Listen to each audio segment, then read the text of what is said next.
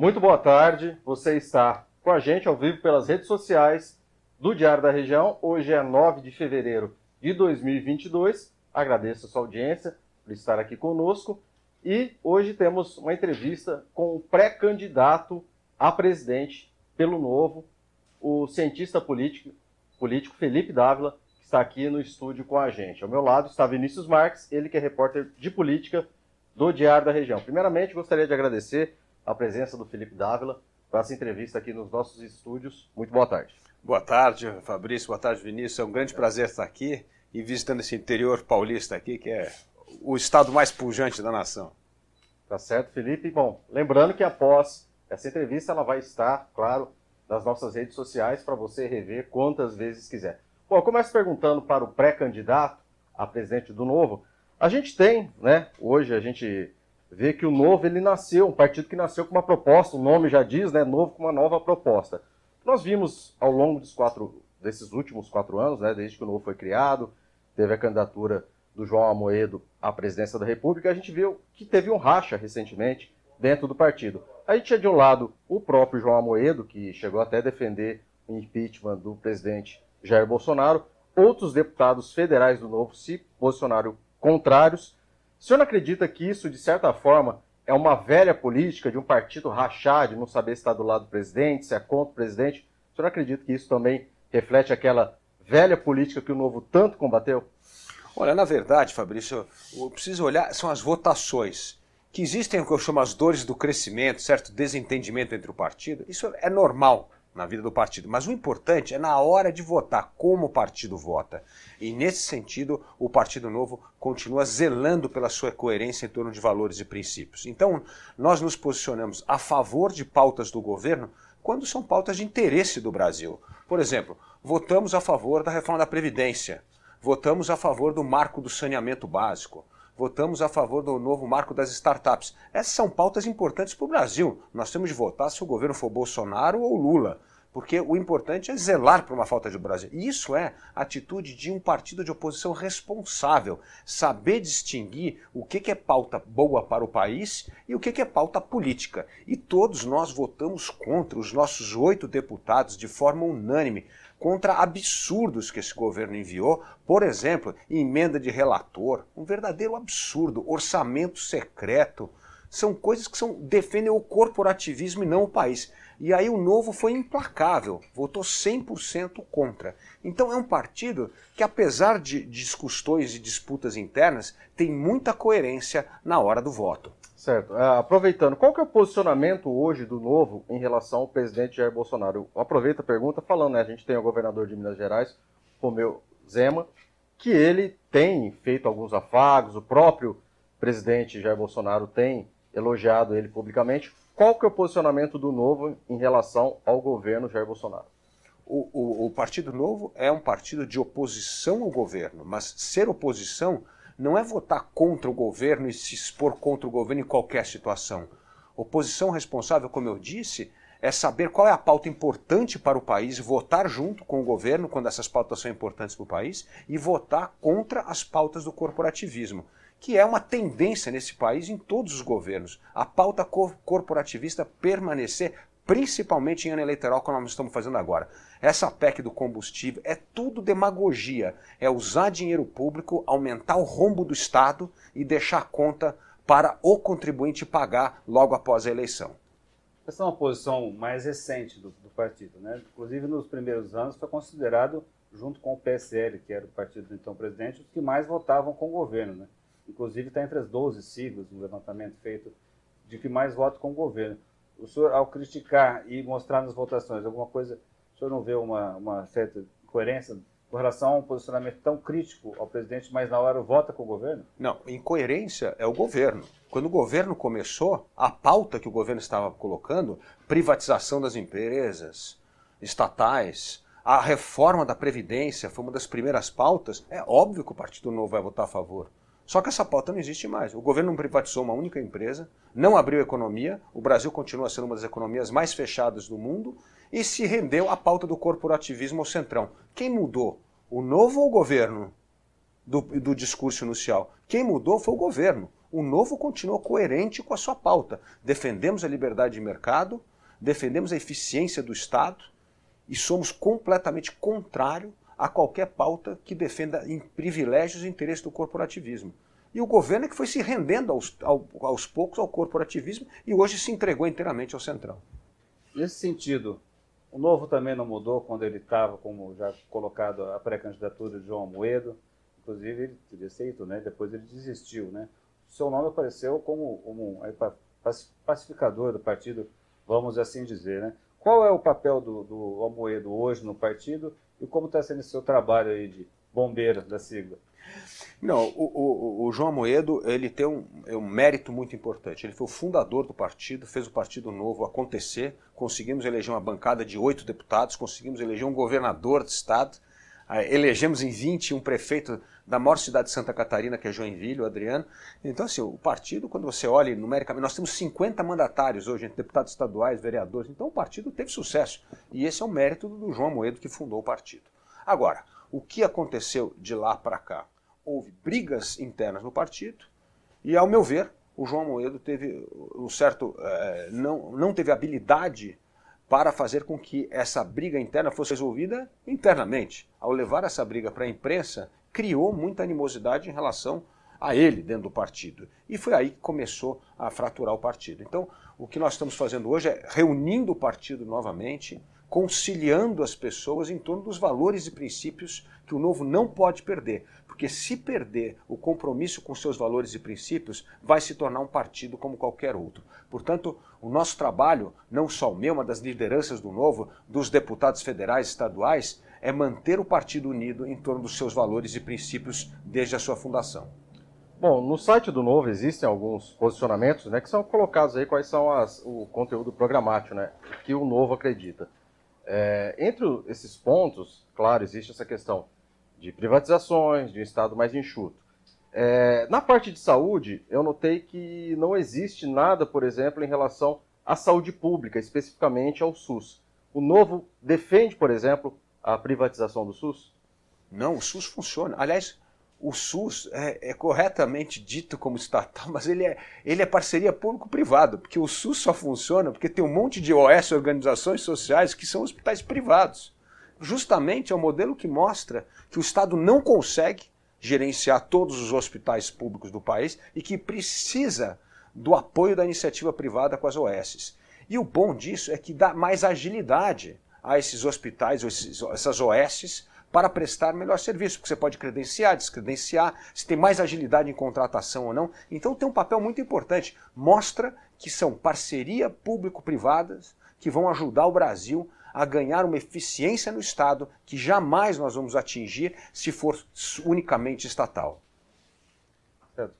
Candidato, chamá-lo assim, é pré-candidato, né? mas é, o Partido Novo foi criado aí há 11 anos, um projeto de inovação, de liberalismo econômico, contra a chamada é, velha política. Né? Em 2020, elegeu os 28 vereadores, um prefeito que o senhor citou, né? tem oito deputados federais, 10 estaduais. Qual é a meta concreta para a eleição agora de 2022? Olha, nós temos uma meta concreta que é pelo menos eleger 12 deputados, nós precisamos eleger 11 para passar a cláusula de barreira. Então nós precisamos eleger pelo menos 12. Mas eu estou muito animado com o processo seletivo do partido. E quanto mais eu ando pelo Brasil para conversar com as bases do Novo, eu acho que nós vamos ultrapassar essa meta de 12 deputados e podemos até dobrar a bancada em 2022, o que seria um resultado fenomenal para o Partido Novo. Aproveitando essa questão do processo seletivo, muito se fala também, né, é, que é uma forma para nossa audiência, né, que, que não conhece, existe um processo seletivo dentro do Novo para ser candidato a certos cargos, né, vereador, deputado federal, deputado estadual.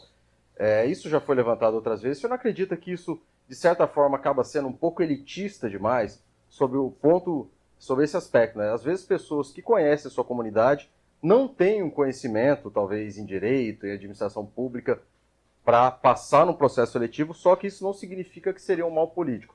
Você acredita que esse processo ele acaba também tirando é, a possibilidade de certas pessoas que poderiam ser bons políticos, bons administradores, bons vereadores, é, a possibilidade de tentar, por exemplo, se identificar com o novo e não ser candidato pelo novo por conta disso, por não ter esse conhecimento? Eu acho o contrário, Fabrício, que o processo seletivo enriquece um partido político. Porque na vida todos nós passamos por processo seletivo. Se você quiser vir trabalhar aqui no diário, tem que passar por um processo seletivo, tem seleção, tem entrevista. E, o que o Partido Novo faz é isso, é preparar. O processo seletivo é uma coisa muito interessante, porque prepara a pessoa para saber se ela quer realmente ser candidata. Você tem que fazer um curso, você tem que se preparar, vai aprender a debater, tem processo de entrevista. Isso enriquece o processo. As pessoas se sentem altamente preparadas ao enfrentar o processo seletivo e ser aprovada. Portanto, acho que todos os partidos deveriam ter um processo seletivo. E esse rigor na seleção é fundamental para garantir o, o resultado nas votações futuramente. O Partido Novo é o único partido que não tem nenhum membro que hoje exerce o mandato envolvido em escândalo de corrupção. Então, esse, rigor na seleção é bom para o eleitor, que pode confiar na sigla do Novo, eleger alguém que passou por um processo de seleção, que está preparado para exercer o cargo público e que tem a lisura moral para se fazer isso e não se envolver em picaretagem, como acontece em muitos partidos políticos brasileiros. Perguntar sobre a questão das campanhas, o Novo já se posicionou né, de não participar, não ter parte do fundo partidário e do fundo eleitoral. É, como conseguir financiar essas campanhas eleitorais e se o Novo também defende a volta do financiamento privado das campanhas? Bom, nós achamos um absurdo o fundo eleitoral, acabamos de entrar com uma ação no Supremo. Nós vamos gastar 4,9 bilhões de reais do pagador de imposto nesse Brasil para financiar a campanha eleitoral. Isso é um absurdo. E diz que ah, isso democratiza a eleição. Não democratiza, porque nós sabemos que não tem nenhum critério de distribuição desse dinheiro dentro dos partidos, e esse dinheiro acaba indo financiar sempre a campanha dos caciques do partido e nunca para fazer com que haja novas lideranças ou renovar as lideranças nos partidos. Então isso não acontece. Segunda coisa, nós acreditamos que a cidadania participativa é sim doar dinheiro para a candidatura. Nós acreditamos, nós temos pessoas físicas doando dinheiro para o novo e nós fazemos campanha com esse dinheiro de pessoas que gostam de novo, que simpatizam com o novo e que dão dinheiro ao novo. E todo filiado paga, evidentemente, uma quantidade pequena, porque são 30 reais aí que tem que pagar para ingressar no novo, mas é, é o ato simbólico de participar da vida pública ativamente. E toda vez que, mesmo que você dê os 30 reais, evidentemente tem gente que faz doações muito maior, você passa a seguir o partido, a cobrar o partido, a participar das reuniões do partido, a se envolver com as candidaturas. Eu venho aqui percorrendo o estado de São Paulo esses últimos dias aí com o pré-candidato ao governo do estado de São Paulo, Vinícius Poit. É incrível, as reuniões do Novo é uma coisa incrível. Você tem lá 80 pessoas, 100 pessoas, todo mundo entusiasmado, querendo participar, questionando. É outro tipo de militância política comparando com os outros partidos. Teve uma reunião aqui com o Novo daqui? Vamos ter hoje à noite. Hoje à noite teremos a reunião com o Novo em Rio Preto. Candidato, há um dos movimentos atualmente contrários à vacinação, principalmente a exigência do passaporte da, da, da, da vacina, né? É, que é adotado por estados, prefeituras, mas não existe uma lei federal a respeito disso. Né? Qual o posicionamento do senhor sobre a exigência de passaporte da vacina? Bom, primeiro, somos a favor da vacina sempre. Temos que ser sempre lá da ciência. As pessoas, evidentemente, têm a opção de tomar vacina não, mas nós, como pessoa física e como pessoa jurídica, que é o partido, somos a favor da vacina. Temos que fazer campanha para incentivar as pessoas a serem vacinadas. Isso é, é fundamental. Isso é uma questão de saúde pública. A questão do passaporte. O que, que nós achamos como um partido que acredita nos princípios liberais? Que o passaporte deve ser escolha individual dos estabelecimentos.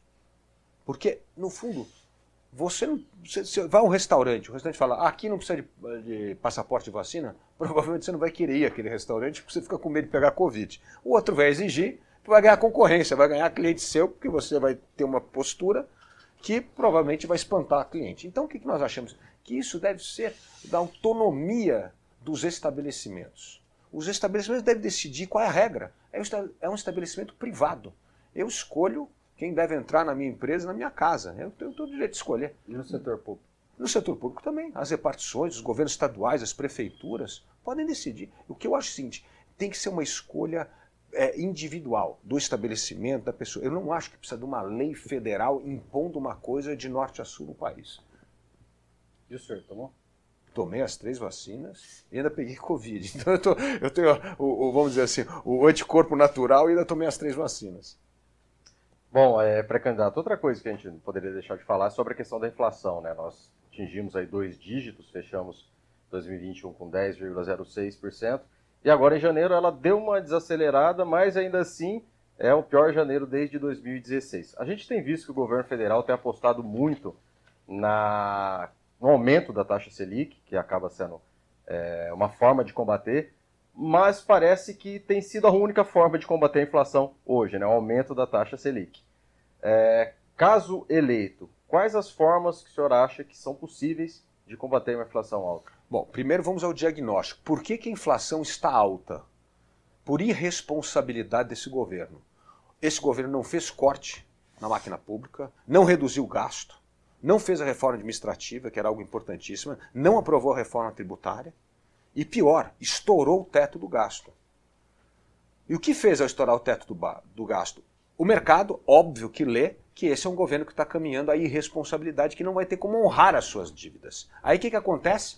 A taxa da, da Selic é obrigada a subir para o setor privado, os, ou, os investidores, é, conseguir comprar títulos do governo. O que, que isso vai causar para as pessoas e que nós vamos pagar a conta como sociedade, como indivíduo, como pagador de imposto?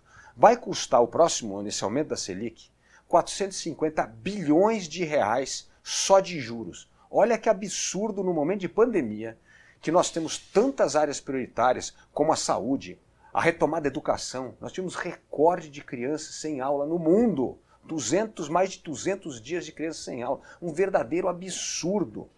E aí o que nós estamos fazendo com esse dinheiro? Fazendo populismo político.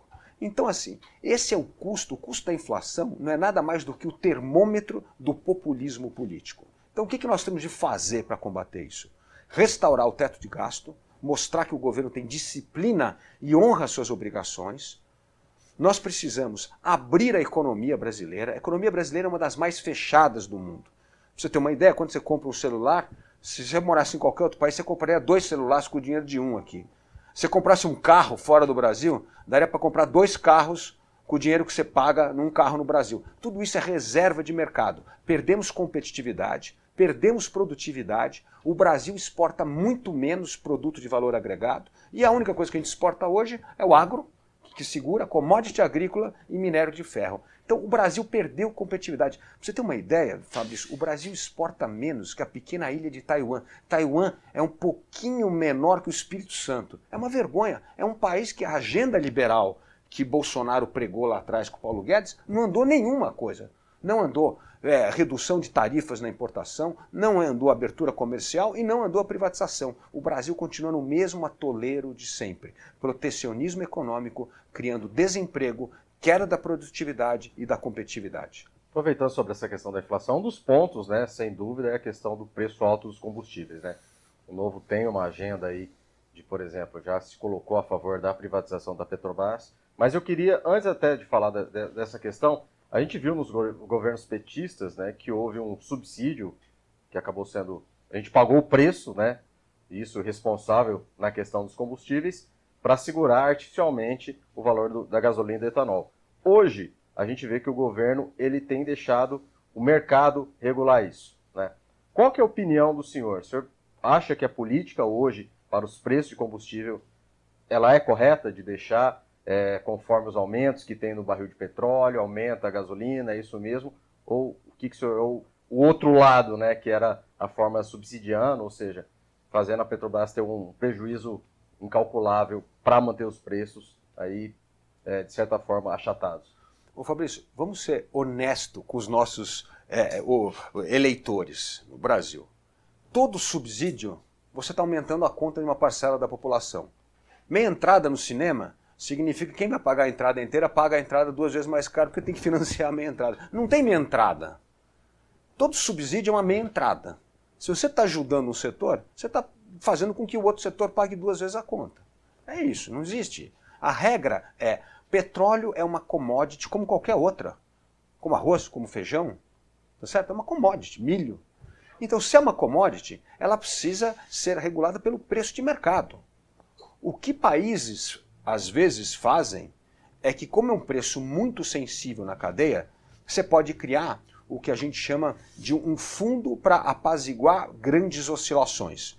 Então, quando cai, você cria um fundo, quando tem uma oscilação muito grande, você usa o dinheiro do fundo. Mas não é subsídio. É uma política de preços que você pode fazer. Esse fundo, por exemplo? Eu, eu, eu defendo que hoje nós temos de ter preço de mercado com algum tipo de controle, mas isso devia ser feito pelo mercado, não por uma estatal. Por que, que voltando agora a um ponto que você levantou da privatização da estatal. A Petrobras é uma produtora de petróleo, que é um tipo de combustível fóssil, que no mundo inteiro está sendo cada vez mais taxado e perdendo valor de mercado. Nós já sabemos que em 10 anos as empresas de petróleo estão perdidas nesse mercado. Cada vez, cada ano que você demora para vender a Petrobras, você está perdendo valor de mercado. Eu garanto que quando você for comprar o teu próximo carro, você vai comprar um carro elétrico. Se você comprar um carro a gasolina, se for vender o teu carro daqui a 3, 4 anos, você não vai ter mercado para vender, vão pagar muito pouco no teu carro, porque ninguém mais vai querer carro a gasolina. É a mesma coisa que está acontecendo. Então, assim, já que a realidade está mostrando que o mundo vai taxar cada vez mais, punir cada vez mais energia fóssil, o que, que nós temos de fazer? Vender a Petrobras enquanto tem valor de mercado. Porque se a gente demorar, daqui a pouco ela vai custar um real. Você vai ter que entregar a Petrobras porque não vai valer. Então esse é o primeiro ponto. O segundo ponto é o que fazer com o dinheiro da privatização. E aí, voltando àquela ideia, eu acho que tem que criar um fundo com esses dinheiros da privatização para usar em áreas prioritárias para o Brasil. Desenvolvimento de energia limpa, Desenvolvimento de pesquisa e desenvolvimento. Esse país não investe em pesquisa e desenvolvimento há muito tempo. E isso vai deixando a gente para trás nesse universo do conhecimento. Ajudar nos programas, sim, de educação. Nós precisamos melhorar a educação, saúde. Então nós temos que mostrar para as pessoas que privatização, esse dinheiro vai voltar para elas em melhores serviços, em melhor oportunidade e ajuda para o Brasil recuperar sua competitividade e produtividade. Candidato, o senhor já o senhor falou aqui que o país está no atoleiro, e o senhor tem também afirmado, inclusive em redes sociais, que a sua, sua pré-candidatura vem uma intenção de acabar com o populismo de direita e de esquerda, né? De que fato, de que modo tornar isso viável de fato e não acabar sendo apenas um discurso para aliados? E aproveito para o senhor é, tem a mesma opinião que alguns integrantes do partido de que ou da chamada estão tentando criar a terceira via, não só em torno mais de uma pessoa, mas de um grupo, que se tiver um segundo turno entre Lula e Bolsonaro, o senhor defende voto nulo, como alguns têm dito? Sim, eu já disse publicamente e reitero aqui que eu votarei nulo. Eu não vou votar em alguém que vai afundar o Brasil, alguém que vai colocar em risco ainda mais a economia. Olha, veja só, Vinícius, a economia brasileira está estagnada há 10 anos. 10 anos a economia está estagnada. Esse é o preço do populismo de direita e de esquerda. A economia não cresce. Pergunta aqui para os jovens em Ribeirão Preto, que que eles, em São José do Rio Preto, o que, que eles querem fazer. Se os, os, jovens bem qualificados querem ir embora do Brasil, porque aqui não tem oportunidade para trabalhar. 70% dos jovens querem ir embora se tiver uma oportunidade. Ou seja, nós estamos destruindo o nosso capital de conhecimento, porque todo mundo que tem conhecimento quer procurar emprego fora porque a economia não cresce. A economia está estagnada há mais de 10 anos. Nós temos recorde de desemprego e aumento de pobreza. A pobreza no Brasil pulou de 3 milhões e meio de pessoas em 2015 para 20 milhões. Então, que país é esse? Como é que nós podemos continuar nesse auto-engano e achar que o populismo vai resolver o nosso mundo? Essa eleição não tem surpresa. Você sabe o que, que o Bolsonaro vai continuar entregando e você sabe o que, que o Lula e o PT vão continuar entregando. Vão continuar entregando o que eles estão entregando. Mais estagnação econômica, mais miséria, mais desemprego. Então como é que eu posso votar em uma pessoa dessa? Não vou votar de jeito nenhum. E vou fazer o que eu digo, é votar nulo e fazer uma oposição responsável. Porque se algum desses governos continuar a, a, votar as reformas que o Brasil precisa, como a administrativa tributária, vamos apoiar. Não tem esse negócio, esse negócio de oposição que é votar contra o governo sempre, falar mal do governo sempre. Não, nós temos de ser crítico em coisas ruins e temos de elogiar coisas boas. Como eu elogiei aqui, o marco do saneamento básico, algo fundamental num país que 100 milhões de brasileiros não tem esgoto tratado e 35 milhões de brasileiros não têm água tratada. Importantíssimo, precisamos resolver. Isso é um déficit que nós temos, uma dívida social que nós temos do século XIX que até hoje não foi resolvida. E nós vamos apoiar uma matéria dessa importante. O, o trabalho que vem sendo feito, por exemplo, no, no, no, na questão de infraestrutura, as debêntures de infraestrutura, isso é fundamental para financiar as, os, os investimentos em infraestrutura no Brasil. Vamos apoiar. Então, assim, oposição responsável é isso: é zelar pelo interesse do país e não entrar no interesse corporativista da política partidária. Candidato, aproveitando que nós tivemos a polêmica, a gente até conversou um pouquinho antes de entrar sobre envolvendo aí um youtuber e também o deputado federal Kim Kataguiri. É, o Novo é um partido que tem muito essa questão da liberdade econômica, liberdades individuais, prega muito isso. Dentro desse contexto, o senhor acredita, o senhor concorda com o Kim Kataguiri quando ele diz que o nazismo, por exemplo, ele deve ser combatido no campo das ideias e não no campo criminal? Não, precisa. A gente tem que pensar duas coisas. É óbvio que tem que ser combatido. Nós não podemos fazer apologia ao crime, ao racismo, a, a, a, o caso, no caso do, do, do, nazismo principalmente, que vai, você vai negar o Holocausto, que foi um crime? Não dá. Isso é um absurdo. Isso é você é negar a história. Isso é você não ter lido um livro de história. Então, é óbvio que você tem que ser contra. Nós temos que ser contra qualquer ideia que coloca a democracia em risco, a civilização em risco e que debilita os princípios liberais. Ou seja, a defesa ao Estado de Direito, à liberdade individual e à economia de mercado. E todo radicalismo é uma ameaça a esses pilares da civilização. Então o senhor acha que deveria continuar criminalizado o nazismo, por exemplo, ou não? É crime e está na Constituição e temos que respeitar a Constituição. Não tem conversa. Esse negócio não tem debate. Está na Constituição? Tá. É isso, tem que obedecer e acabou. Se você não gosta da Constituição, junta lá uma opção de deputado, aprova uma emenda constitucional e muda. É a mesma coisa que eu falei. Você, você, gosta, você tem outro conselho de família? Reúne lá a maioria do Congresso e vota e muda o conselho de família. Na Constituição está claro qual é o conselho de família. Então, assim, nós temos de respeitar as leis do país.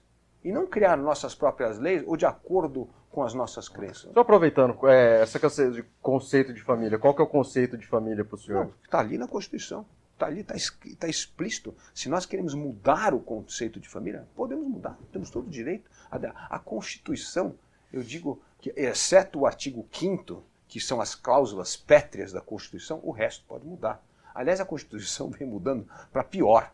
O que nós estamos fazendo com a Constituição? Incrementando cada vez mais emendas constitucionais para defender privilégios corporativistas, como é o caso do calote dos precatórios. Um absurdo se aprovar uma PEC, uma emenda constitucional, legalizando o calote de precatório. Então, assim, essas coisas é que nós temos que ter um governo sério, para tirar isso da Constituição e respeitar o espírito da Constituição de 88, que não tinha nada a ver com esse penduricalho de privilégio que se colocou na Constituição para defender interesses de é, privilégios do setor público. O também pré-candidato a presidente, o, ex-juiz Sérgio Moro, ele disse que tem buscado alianças, conversas com, com outros partidos e citou o novo. Inclusive, o senhor se, eh, teve uma conversa com ele no final do ano passado, tem até uma foto, ele tem uma bicicleta, né? É, o senhor pode abrir mão da candidatura em favor da, da, do Sérgio Moro? O senhor acha que o Moro pode viabilizar uma, essa terceira via para não ter esse, é, esse discurso de voto nulo que o senhor disse, levar alguém para o segundo turno? O senhor se considera com, com a condição de conseguir chegar lá? Olha, Vinícius, todos nós da terceira via estamos conversando e continuamos a conversar. Eu até mesmo propus ao Sérgio Moro, a Simone Tebet e a outros candidatos do centro, do, da terceira via, para nós fazermos uma roda de conversa pelo Brasil afora para discutir temas. Porque isso mostra que nós estamos conversando, isso mostra que tem um entendimento. Mínimo. Dória também? Dória também, lógico. É que essa, o Dória precisa se desincompatibilizar para participar disso, mas depois tem que participar. Eu já ofereci isso. Vamos fazer uma roda de conversa pelo Brasil sobre temas. Isso mostra que a terceira via está conversando. Agora, o que é a questão da aliança? E isso muda de acordo com o contexto. Hoje, nenhum candidato desponta na terceira via. Então não dá para ter aliança. Como é que vai ter aliança se está todo mundo mais ou menos ali? Segundo ponto. Com o Lula do jeito que está forte, é melhor que tenham muitos candidatos na terceira via para pelo menos você provocar um segundo turno, porque senão você ganha o, Lula ganha no primeiro turno, tá certo? Então, a questão da discussão em torno de um propostas de um país tem que ser unido, temos que fazer. Eu sugeri muito que nós fizéssemos esse, esse, essas rodas de conversa pelo Brasil. Mas isso não significa que a aliança tem que ser feita agora. É errado, é precipitar o que está acontecendo. Hoje, a melhor coisa que nós podemos ter é um entendimento em torno de propostas para depois definir alianças lá frente. Hoje, não haveria união da terceira via porque ninguém tem a capacidade de unir em torno de um único nome e vencer a polarização de Lula e Bolsonaro. Então hoje é o contrário. Quanto mais candidato tiver, melhor para termos pelo menos uma, uma, uma, uma votação de segundo turno. É, aproveita... mais melhor. Hoje, hoje é. Aproveitando essa questão né, da, de costumes, a gente tem, por exemplo, é, aliás, do, do presidente Jair Bolsonaro falam muito que eles são liberais na economia e conservadores nos costumes. É, como que o novo se encaixa com isso? É liberal na economia, é liberal nos costumes, especialmente da pauta de costumes. E aí já aproveitar e perguntar qual que é o posicionamento, por exemplo, em relação à questão do aborto, da redução da maioridade penal, liberação do uso da maconha, liberação do uso de armas. Como que o novo se posiciona sobre esses assuntos?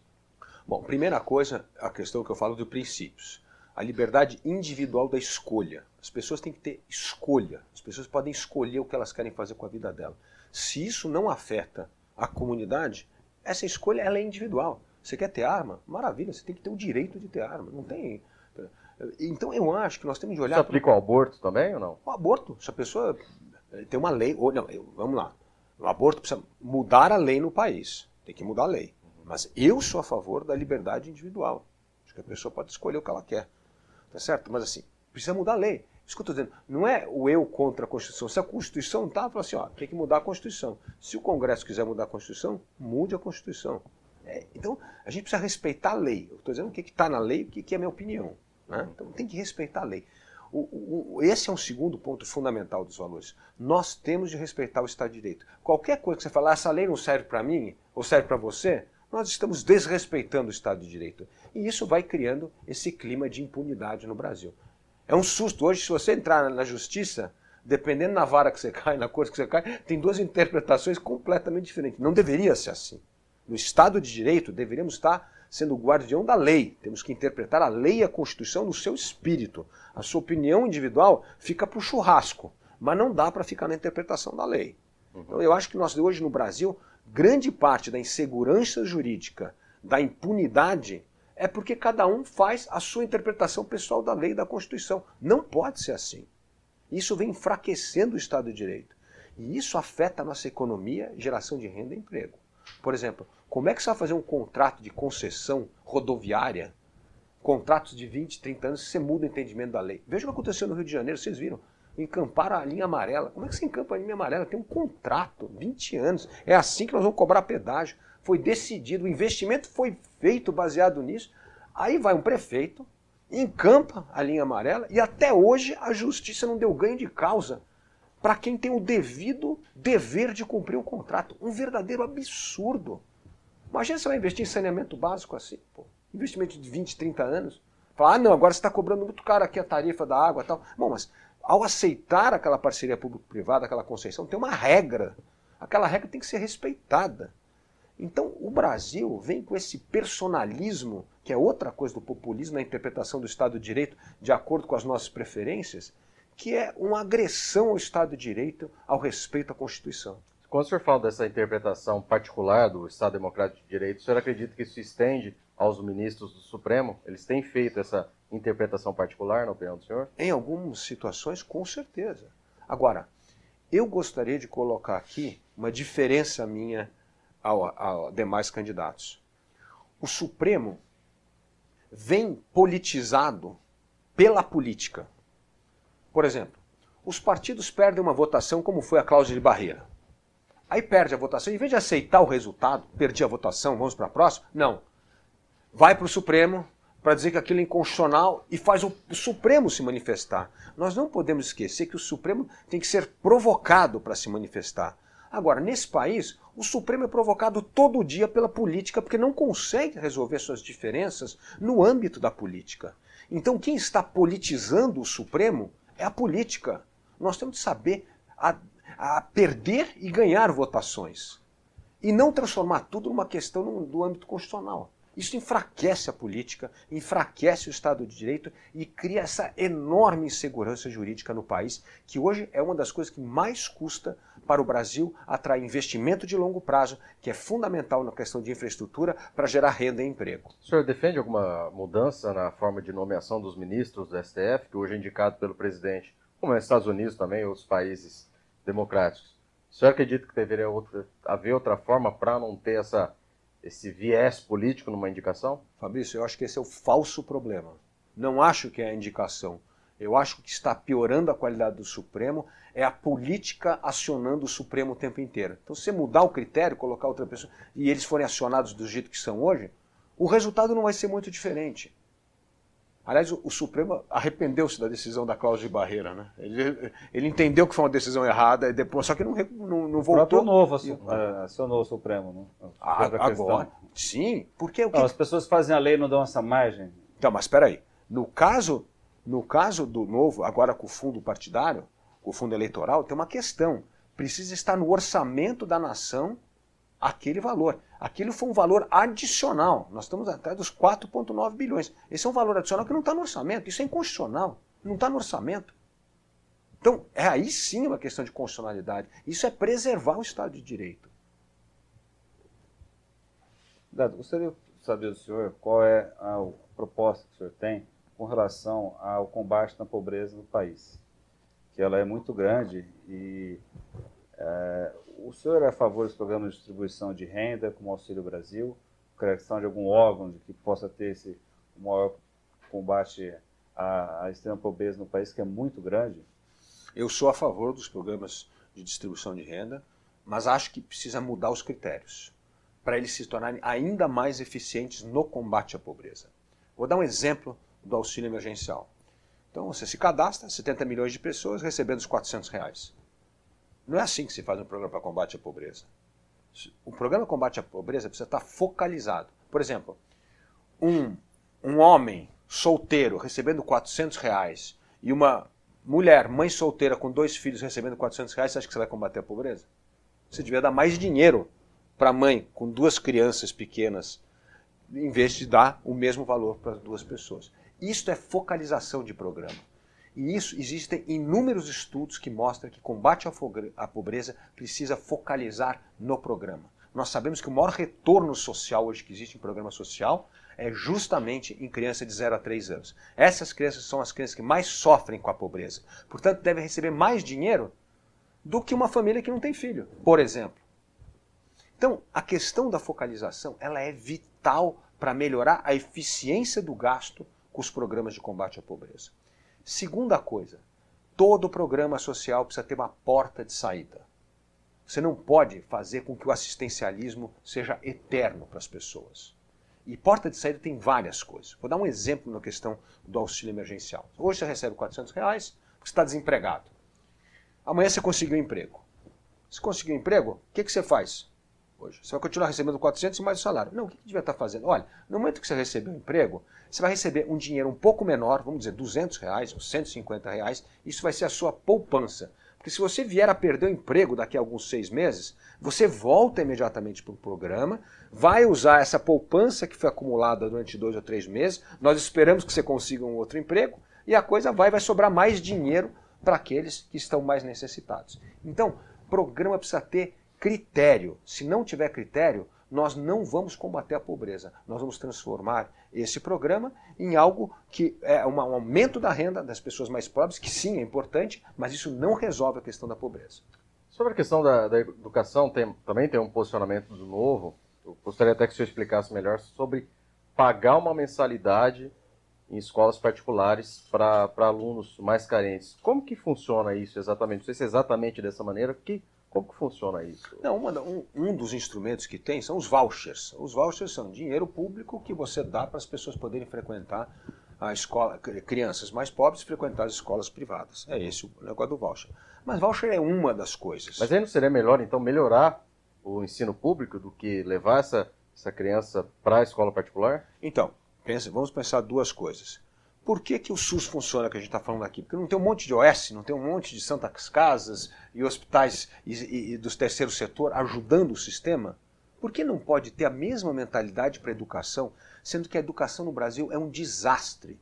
Hoje, 48% dos nossos jovens abandonam o ensino médio e 43% dos jovens que terminam o ensino médio não têm o conhecimento mínimo de matemática, de ciência e da língua portuguesa. Que educação é essa? Que cada 10 alunos, só um sai do ensino médio com um conhecimento adequado dessas três matérias. essa educação está fracassada. Então, assim, não, ah, temos que reformar a educação? Temos que reformar a educação, óbvio, só que demora tempo. Enquanto esse tempo demora, que nós vamos fazer? Aumentando a desigualdade social, aumentando a desigualdade de conhecimento entre as crianças mais pobres e as mais ricas que podem pagar para uma escola. Então nós temos de buscar solução. Parceria público-privada, concessões, gerenciamento de escolas públicas ou escolas privadas é, do setor público. Nós precisamos, fazer, nós precisamos dessa agilidade ao setor público. Então, primeira coisa é isso. Segunda coisa, precisa ter uma meta clara da política pública de educação e, e, no, e no governo do Partido Novo, nós vamos ter uma meta muito clara. Existe hoje, como você conhece muito bem, um exame que mensura o grau de conhecimento de todos os jovens do mundo, que é o exame do PISA. O PISA pega todas as crianças de 15 anos, faz uma prova e, e, e mensura o conhecimento de matemática, ciência e língua. O Brasil é um dos piores colocados nesse exame. Mas, engraçado, que o Brasil gasta a mesma coisa que esses países que são melhores colocados em relação ao PIB, 6% do PIB. Por que, que então que nós temos nota tão baixa, estamos lá atrás? Por uma razão muito simples, nós gastamos esse dinheiro com a máquina da educação, ao invés de gastar com, a, com o aluno, com o aprendizado do aluno. E para fazer isso precisa ter meta. Precisa ter meta de valorização da carreira do professor, precisa ter meta de alfabetização plena aos 7, 8 anos, que isso não acontece no Brasil mais e aconteceu no passado. Então a, a, a educação deu uma charré precisa ter curso profissionalizante no ensino médio para manter esse garoto na escola, sabendo que ele vai aprender uma profissão que ele vai ter emprego no dia seguinte e precisa investir na primeira infância. Então nós já sabemos, o diagnóstico da, economia, da, da, da educação hoje é claro, ele é compartilhado por todos. E nós temos de implementar essas metas de uma forma clara. Se a meta da educação não for clara para todos os entes federativos, estados e municípios, nós vamos ficar continuando, continuar a patinar no interesse corporativista prevalecendo sobre o interesse do aluno. Certo. Ou mais alguma pergunta, Vinícius? Não, para mim tudo ok, eu agradeço ao senhor. Queria, primeiramente, qual que é a agenda do, do senhor aqui em São José do Rio Preto? Bom, nós temos hoje uma agenda sempre conversando com empresários, principalmente comércio e indústria, né, os pequenos comerciantes e industriais que nós gostamos muito de conversar, porque são as pessoas que mais sofreram durante a pandemia e, portanto, nós temos ali o pulso das necessidades imediatas para fazer com que haja essa retomada da economia. E a retomada da economia da renda e emprego é a pauta prioritária do Partido Novo nessa eleição de 2022. Temos também conversas com o, o, o Partido Novo, membros filiados do Partido Novo, com os, os pré-candidatos do Partido Novo a deputado federal e estadual que estão passando pelo processo seletivo. Então são conversas voltadas ao partido, conversas voltadas com empresários locais e esse ótimo bate-papo aqui com a imprensa local, que é algo muito importante para nós também. Fazer uma. Eu li isso daí. O senhor é parente da Manuela Dávila, né? Que é do, do partido do PCdoB, e o, o, irmão do senhor é já do PSL, né? Que é do partido da. da e acho que tem muito lado com, com o Bolsonaro, né? Acho que defende é. Bolsonaro. Então, está no meio aí de duas Bem no, é centro, é centro ou centro-direito? Essa? essa, essa foi uma brincadeira que eu fiz no, numa vez, dizendo que a Manuela Dávila era a nossa prima. Não, não, ela não é prima, nada, ela não é nada. Ela é uma parente muito distante nossa. Mas tinha sido isso porque o, para contrapor o ponto do meu irmão, que eu estava dizendo, ó, e eu sou moderado da família, e o que o Brasil precisa hoje é de moderação. Então era era para ilustrar um ponto, mas é um parentesco muito longe da Manuela Dávila. Tá certo, então. Bom, gostaria de agradecer, agradecer o Vinícius aqui. Que obrigado, Vinícius. Teve aqui, a gente agradecer também o senhor aí pela entrevista. Muito obrigado, Fabrício, muito obrigado, Vinícius. Bom, queria agradecer você também pela audiência, audiência, lembrando que essa entrevista vai estar amanhã também na edição impressa do Diário da Região e, claro, gravado aqui também para você assistir quando você quiser. Lembrando, não se esqueça de você também curtir e comentar e seguir o Diário da Região nas redes sociais. Uma boa tarde e obrigado pela companhia.